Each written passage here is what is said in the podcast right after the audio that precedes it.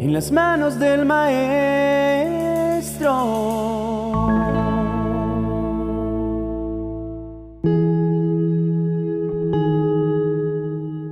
Mi padre me enseñó que las personas que tienen éxito en su vida no son las más preparadas o ideales para alcanzarlo, sino las que están dispuestas a hacer lo que sea necesario para lograrlo. Cuando hablaba de ello, en ninguna forma se refería a métodos deshonestos o artimañas ventajosas para lograr su cometido, sino a la determinación que se ha perdido con los años y con el desinterés por empeñarnos en lograr nuestro propósito de vida, pese a todas las adversidades que puedan presentarse en el camino. Dios está empeñado en llevarnos a nuestro mayor estado de bienestar y hará lo que sea necesario para que así sea. Desde el mismo Génesis ha estado presente su compromiso con nosotros, cuando expresó en el capítulo 28, verso 15, Yo estaré contigo y no te abandonaré hasta cumplir lo que te he prometido. Te cuidaré por donde quiera que vayas. El capítulo 37 del libro del profeta Ezequiel es una hermosa muestra de lo que Dios está dispuesto a hacer para que nuestra vida alcance su absoluta plenitud. El verso 1 empieza diciendo, El poder de Dios vino sobre mí y su espíritu me llevó a un valle que estaba lleno de huesos. Me hizo recorrer el valle de un lado a otro y pude ver que allí había muchísimos huesos y que todos estaban completamente secos. Ese es el panorama del estado espiritual de todos y cada uno de nosotros antes de que Dios aparezca en escena para iniciar su tarea restauradora. Fuimos dejando parte de nuestra vida y nuestra humanidad donde quiera que nos hirieron o herimos a otros, sin notar que nos estábamos despedazando y cada pedazo se fue secando donde caía. A causa de nuestros errores continuos, la culpa fue secando nuestro deseo de cambiar y el enojo, sumado al resentimiento, consumieron nuestra compasión y el deseo de ayudar a otros. El profeta continúa, entonces Dios me dijo, Ezequiel, hombre mortal, ¿crees que estos huesos puedan volver a la vida? Yo le respondí, Dios mío, solo tú lo sabes. No importa si nadie más puede creer que nuestra vida puede ser transformada.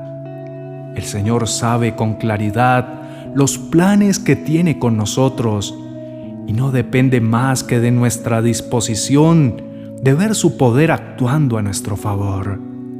Entonces, Ezequiel relata el plan de rescate a favor nuestro. Dios me dio entonces esta orden. Diles de mi parte a estos huesos que presten atención a este mensaje.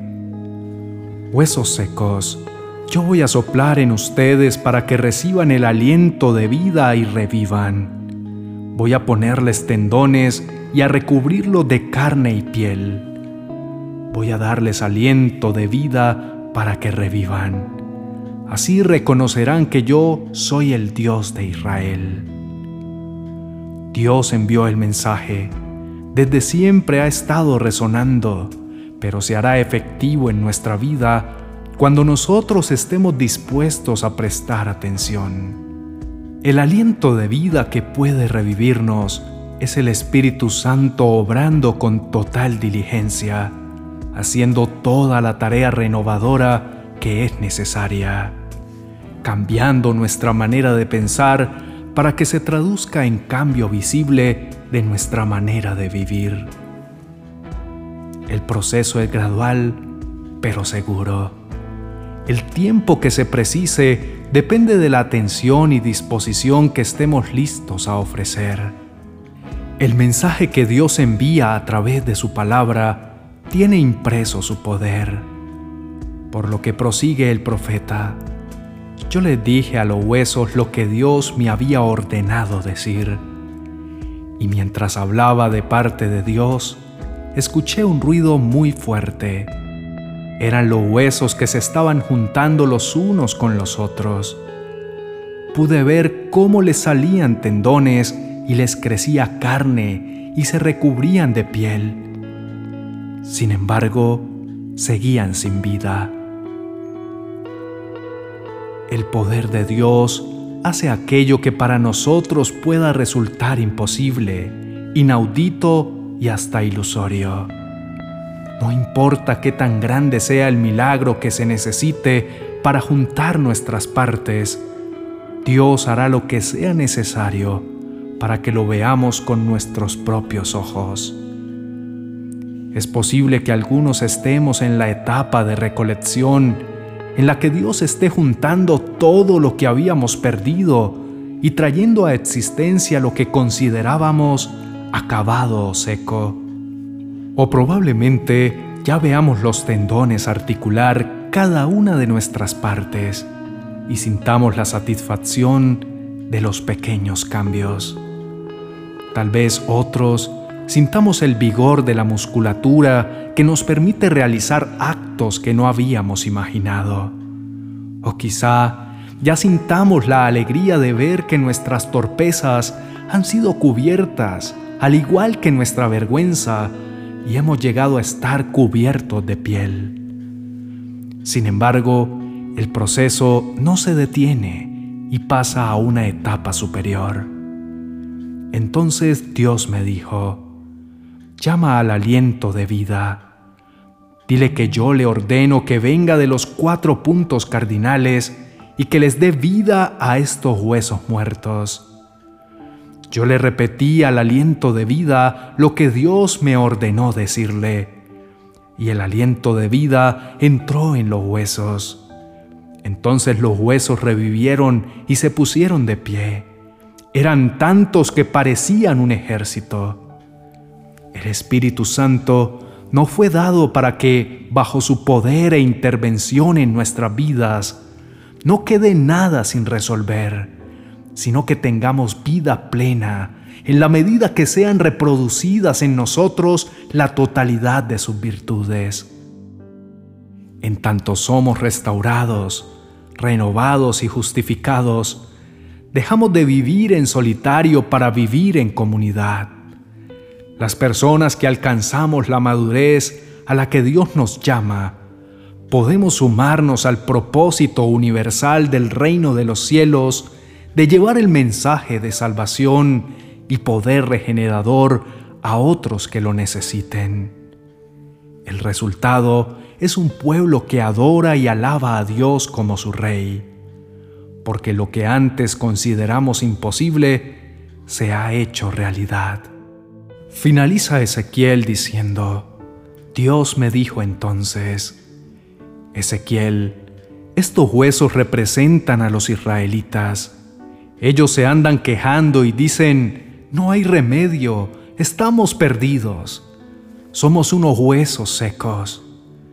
Pero tú vas a hablar con ellos y vas a darles de mi parte este mensaje.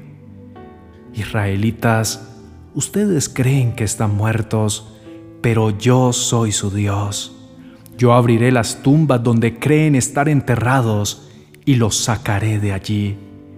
Soplaré sobre ustedes para darles mi aliento de vida y los haré volver a la tierra de Israel. Cuando yo haga esto, ustedes volverán a vivir y reconocerán que yo soy su Dios. Yo el Dios de Israel, lo he dicho y lo cumpliré. Seremos para otros los mensajeros de esperanza, como lo fue Ezequiel para el pueblo de Israel. No importa si los huesos están regados por los cuatro puntos cardinales de un valle, o si están sepultados sin la mínima señal de vida, el mismo Espíritu que trajo a Cristo a la vida tiene el poder de cumplir la voluntad de Dios sobre nosotros, de darnos vida abundante. Ánimo, hay esperanza. Dios está de nuestro lado y hará lo que sea necesario para cumplir su propósito en nosotros. Nuestra parte es sencilla de cumplir, atender al mensaje de su voz. Digamos juntos, Señor, te damos gracias por ser tan bueno con nosotros. Nos sentimos maravillados y felices al saber que tenemos esperanza, aun si todo a nuestro alrededor parece acabado. Tú nos llamarás de la muerte misma para darnos vida plena y abundante. Tú nos quitaste el peso de la culpa, del odio, del resentimiento, de la angustia e incluso del desprecio por nosotros mismos. Todo lo que consideramos perdido será reunido y optimizado para que nos permita ser verdaderos testimonios de tu poder transformador. Te adoramos y te bendecimos por tan perfecta obra. Gracias por no desistir, porque no hay proceso que te parezca imposible o tarea que abandone jamás. Lo que prometiste hacer por nosotros, lo veremos antes de partir de esta tierra y cuando disfrutemos de la eternidad a tu lado. Nosotros somos los únicos responsables de la condición en que estamos, pero contamos contigo para superar todo lo sucedido y ser hechos semejanza de tu Hijo. Queremos tener la mente de Cristo para que nuestros pensamientos estén guardados bajo su naturaleza y nuestros actos y hábitos reflejen el comportamiento de un verdadero creyente. Señor, deseamos anunciar a los cuatro vientos que hay solución para quienes están sumidos en la depresión y cautivos en la angustia de un futuro incierto. Hay salida y respuesta. Solo necesitamos acercarnos a ti con fe y permitir que tu Espíritu Santo haga su obra en nuestro corazón. Bendecimos a quienes nos dieron ese oportuno mensaje y nos ayudaron a continuar cuando el desánimo quiso llenarnos de duda. No depende de nosotros lo imposible, sino de ti.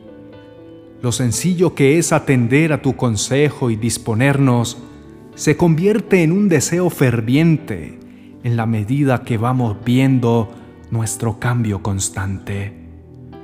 Te adoramos, Rey y Dios nuestro. En el nombre de Jesucristo, Amén y amén.